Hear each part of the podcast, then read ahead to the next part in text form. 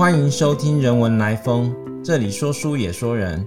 我是中央研究院中国文哲研究所助研究员吕正宇。今天我们很高兴邀请到韩国安东大学东洋哲学系郑中模教授来接受我们的访谈。中模兄，好久不见，很高兴今天邀请到你来这边接受我们的访问。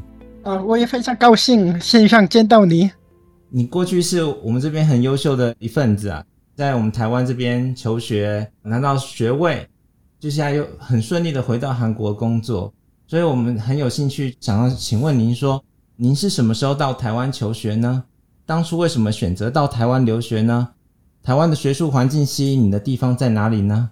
我大概在二零零七年到台湾开始留学，我大概二零零六年。在韩国西江大学硕士班毕业的，那时候我自己想，如果继续在博士班念书的话，好像哪一个地方去学习比较好呢？那时候我的指导老师对我的印象非常大，我的指导老师是韩国的张伦在老师。他也是一九七零年代在台湾文化大学毕业的，所以呢，他教我的时候已经非常介绍台湾学界的研究状况，还有他已经把吴中山先生的、劳思光先生的、方东梅先生的这样的那个学术成果已经翻成韩文，所以呢。我在嗯西藏大学念书的时候，比较容易接触台湾学界这样的研究成果。我在撰写硕士论文的时候，也接触这样的那个台湾学者的研究，然后就在想，如果有机会的话，去台湾继续学习这样的东西。还有，我二零零六年有机会去台湾旅游，那时候一位东海大学毕业的韩国老师带我去台湾。还有那时候有机会拜访蔡荣厚老师，所以那时候我跟蔡老师问：呃，我希望在台湾念博士班，哪一个学校比较好呢？蔡荣厚老师推荐我。中央大学哲学研究所那里有那个杨朱汉老师啊，李瑞全老师啊，都是那个牟中山先生的那个学生。还有现在那个中央大学有很多老师们教中国思想方面的内容。我二零零七年秋天开始在中央大学哲学研究所学习。那时候为什么我到台湾留学呢？在韩国的老师们，还有台湾的学术成果，对我的印象非常深刻，所以我自己决定去台湾留学。这样的，今天也是我第一次听到你整个到台湾留学的过程，然后我觉得还蛮棒的。这样子，我想要请问一下，就是您在这个求学的阶段，有没有印象比较深刻的事可以跟听众分享呢？我。大概从二零零七年到二零一五年，在台湾学习，总共八年的时间。这八年的时间对于我来说，我非常幸福的时间。前四年我在那个中央大学附近住宿，后四年在那个永和住。前四年主要我在学校修课，还有参加读书会啊。基本上生活内容是这样的。后四年是我住在台湾大学附近，开始去那个文哲所当林月慧老师的助理。这八年的时间对我来说最幸福的经验有几个。第一个是那时候在中央大学，几乎每年办当代新儒学研讨会，研讨会常常很多那个国外。国内学者过来做发表，特别是那时候蔡荣厚老师啊、刘树宪老师还在，两位老师也常常过来做演讲、做发表。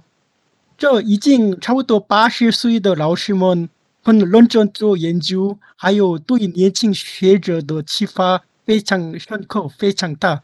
对于我来说，这样的经验非常宝贵的。我。一边那个修那个刘树森老师的课，大概五六个学期。过去那个政治大学，那时候那个刘淑宪老师在政治大学嗯那个教书，所以呢，我也几个学期去听宋明儒学、当代新儒学、模仿中西哲学这样的题目，我都听了。这样的那个经验对我现在的那个研究也有很大的影响。还有呢，我两三个记忆当中听过劳斯光先生的演讲。还有云溪先生也是在中央大学有一次做过演讲。现在这位老师们都过世了，但是我的心里里面还是留下了很大的深刻的印象。嗯，这样的。现在台湾哈韩喜欢韩国的流行文化，但若以传统文化来看，台湾跟韩国社会基本上都奠基在儒家文化上。就你的观察，台湾跟韩国社会有什么比较大的差异呢？韩国跟台湾都是东亚地区的一个国家，还有基本上民主主义社会。对我来说，韩国跟台湾的基本的政治社会的制度体制基本上没有大的差异。我先说某种两个国家的那个共同点，基本上是开放的社会，所以呢非常尊重个人的自由平等。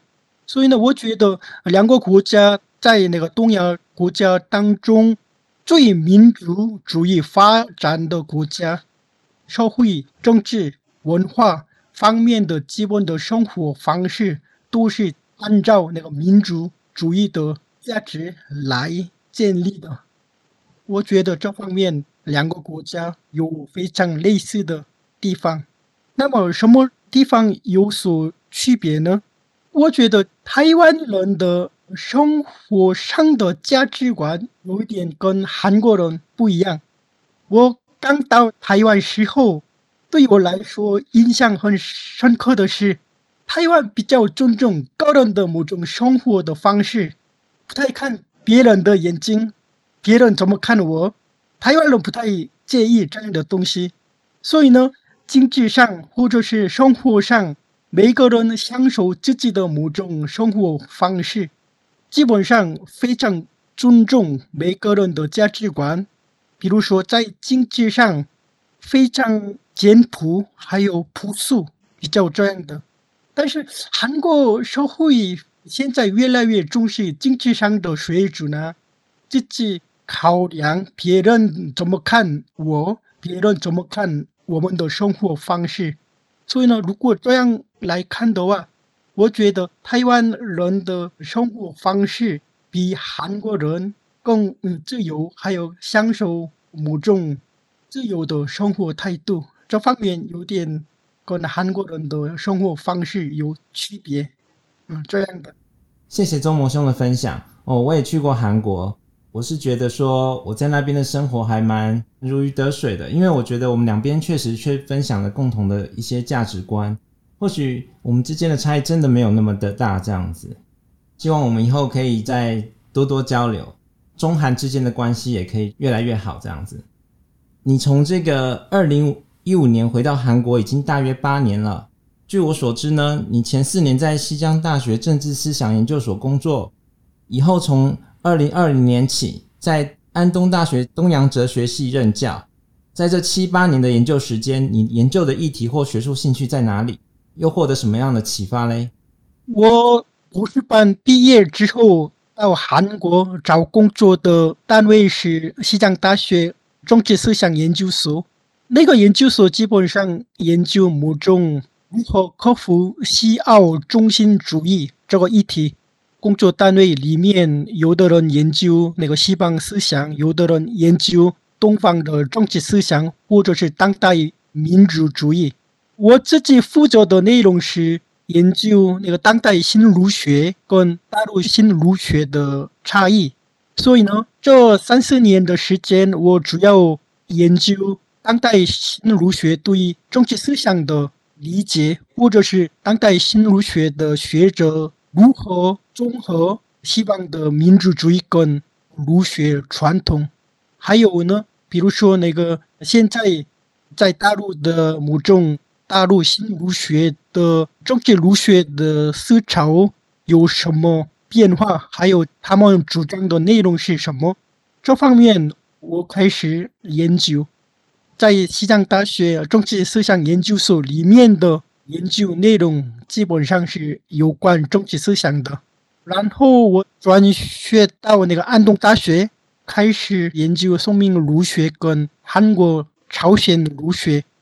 安东这个城市基本上儒学文化非常丰富的城市，基本上是推系学派的活动空间。所以安东大学里面有么推系学研究所，还有其他有关传统思想研究所。我现在在安东。研究的主要领域有关于推系思想，比如说十六世纪东亚儒学的角度来看的话，推系的思想有什么意义呢？比如说，我现在进行阳明思想跟推系思想的比较，或者是张干泉思想跟推系思想的比较，这方面的内容来做研究对象，是这样啊。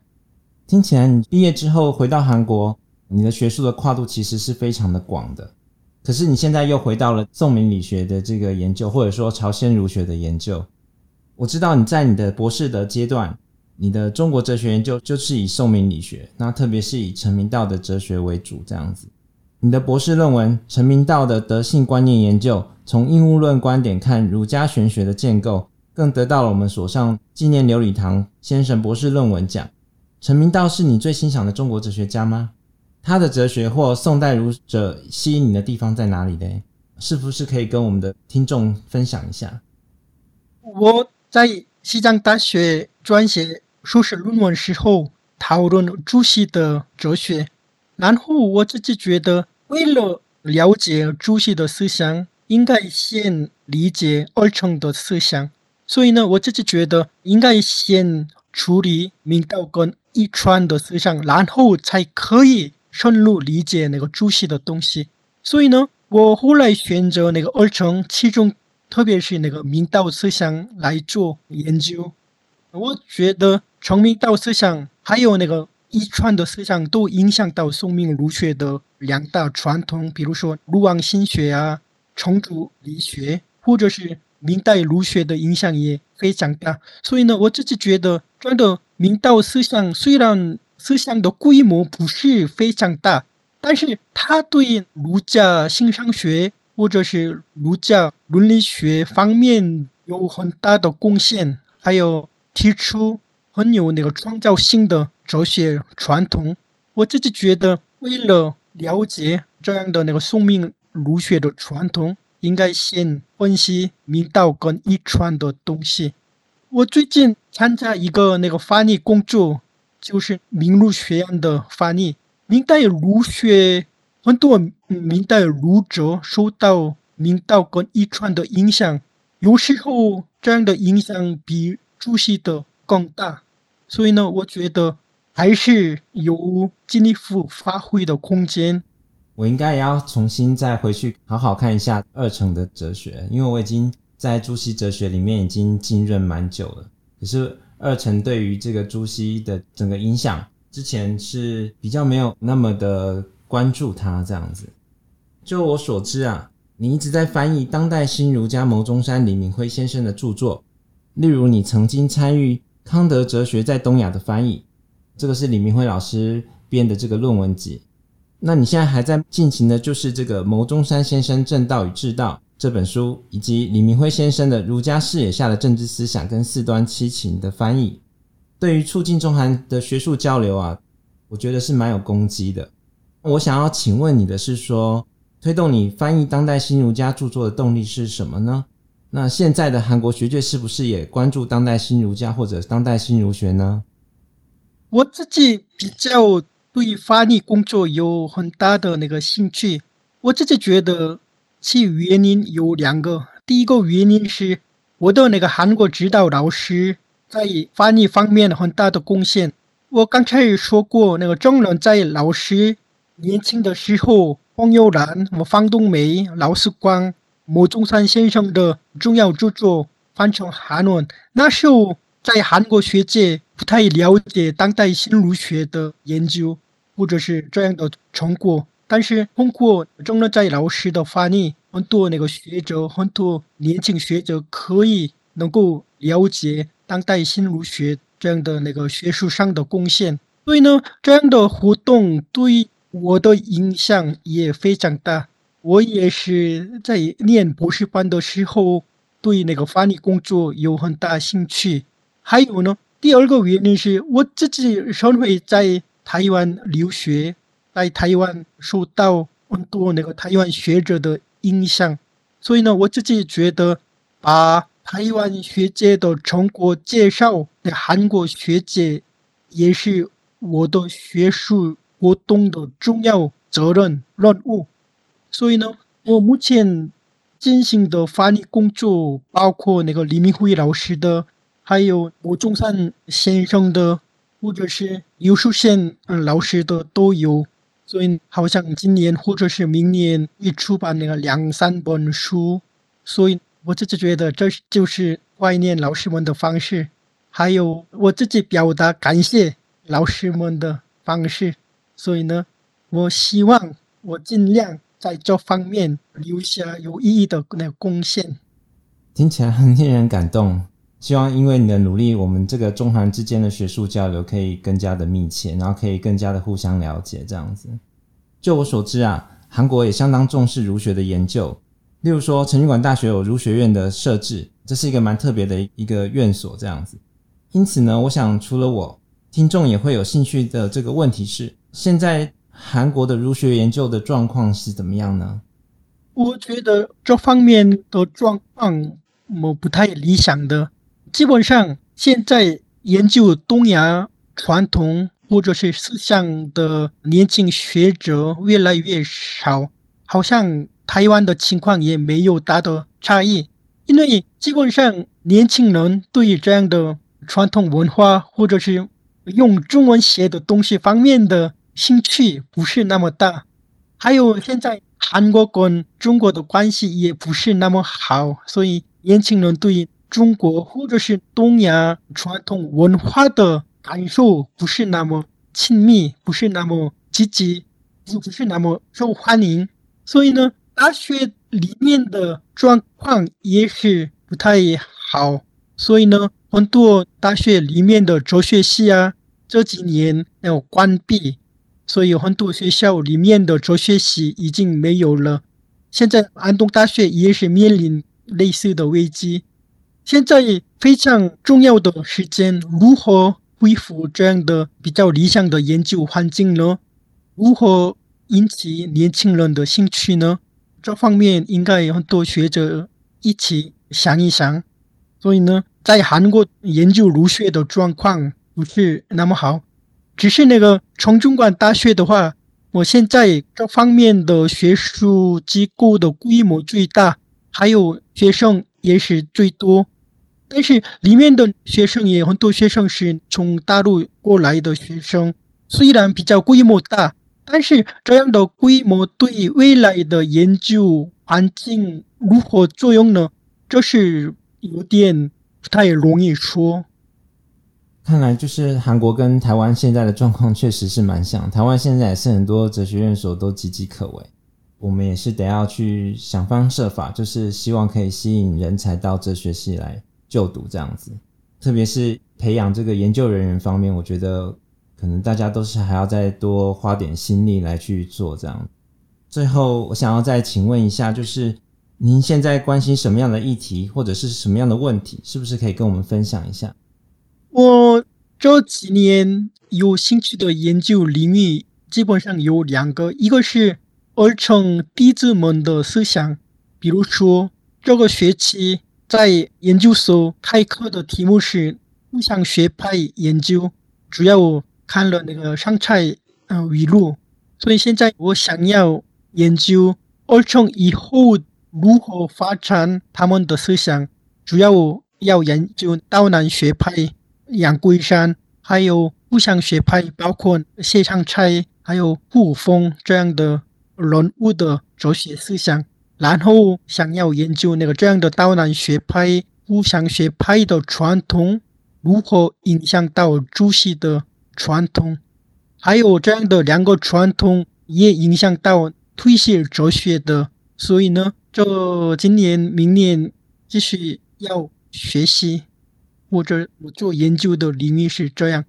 第二个议题是对当代新儒学的研究。其实这几年我没有正式研究那个牟中山先生的，或者是。唐居尼、徐福宽先生的学术，但是现在慢慢准备研究这种东西，特别是那个牟中山先生对宋明儒学的贡献，或者他对当代儒学的影响。因为现在在韩国学界研究当代新儒学的学者比较少，本来是大概十几年前还是比较多。但是现在基本上，比如说在台湾留学过的年轻学者，大概五六个人而已。在这样的情况底下，我自己觉得我应该研究那个当代新儒学的传统，然后应该介绍韩国学界。我觉得这个是我个人的某种学术任务。谢谢周模的分享。现在我跟你一样，当代新儒学这边，我其实暂时先。这几年几乎没有什么新的研究，我自己目前都在做韩国儒学。那我也是之后希望可以再回来这个当代新儒学，再继续做这个研究。这方面以后我可以再跟你多多交流，这样子。很高兴今天你接受我们的访问，这样子。非常感谢给予我这样的宝贵的机会。没有没有没有，很谢谢你接受我们的邀请，谢谢谢谢。那我们今天的访问就到这边结束，谢谢您的收听。如果喜欢我们的分享，邀请您按下订阅支持。如果对节目内容有任何想法，欢迎 email 到听众信箱与我们交流。我们下次见。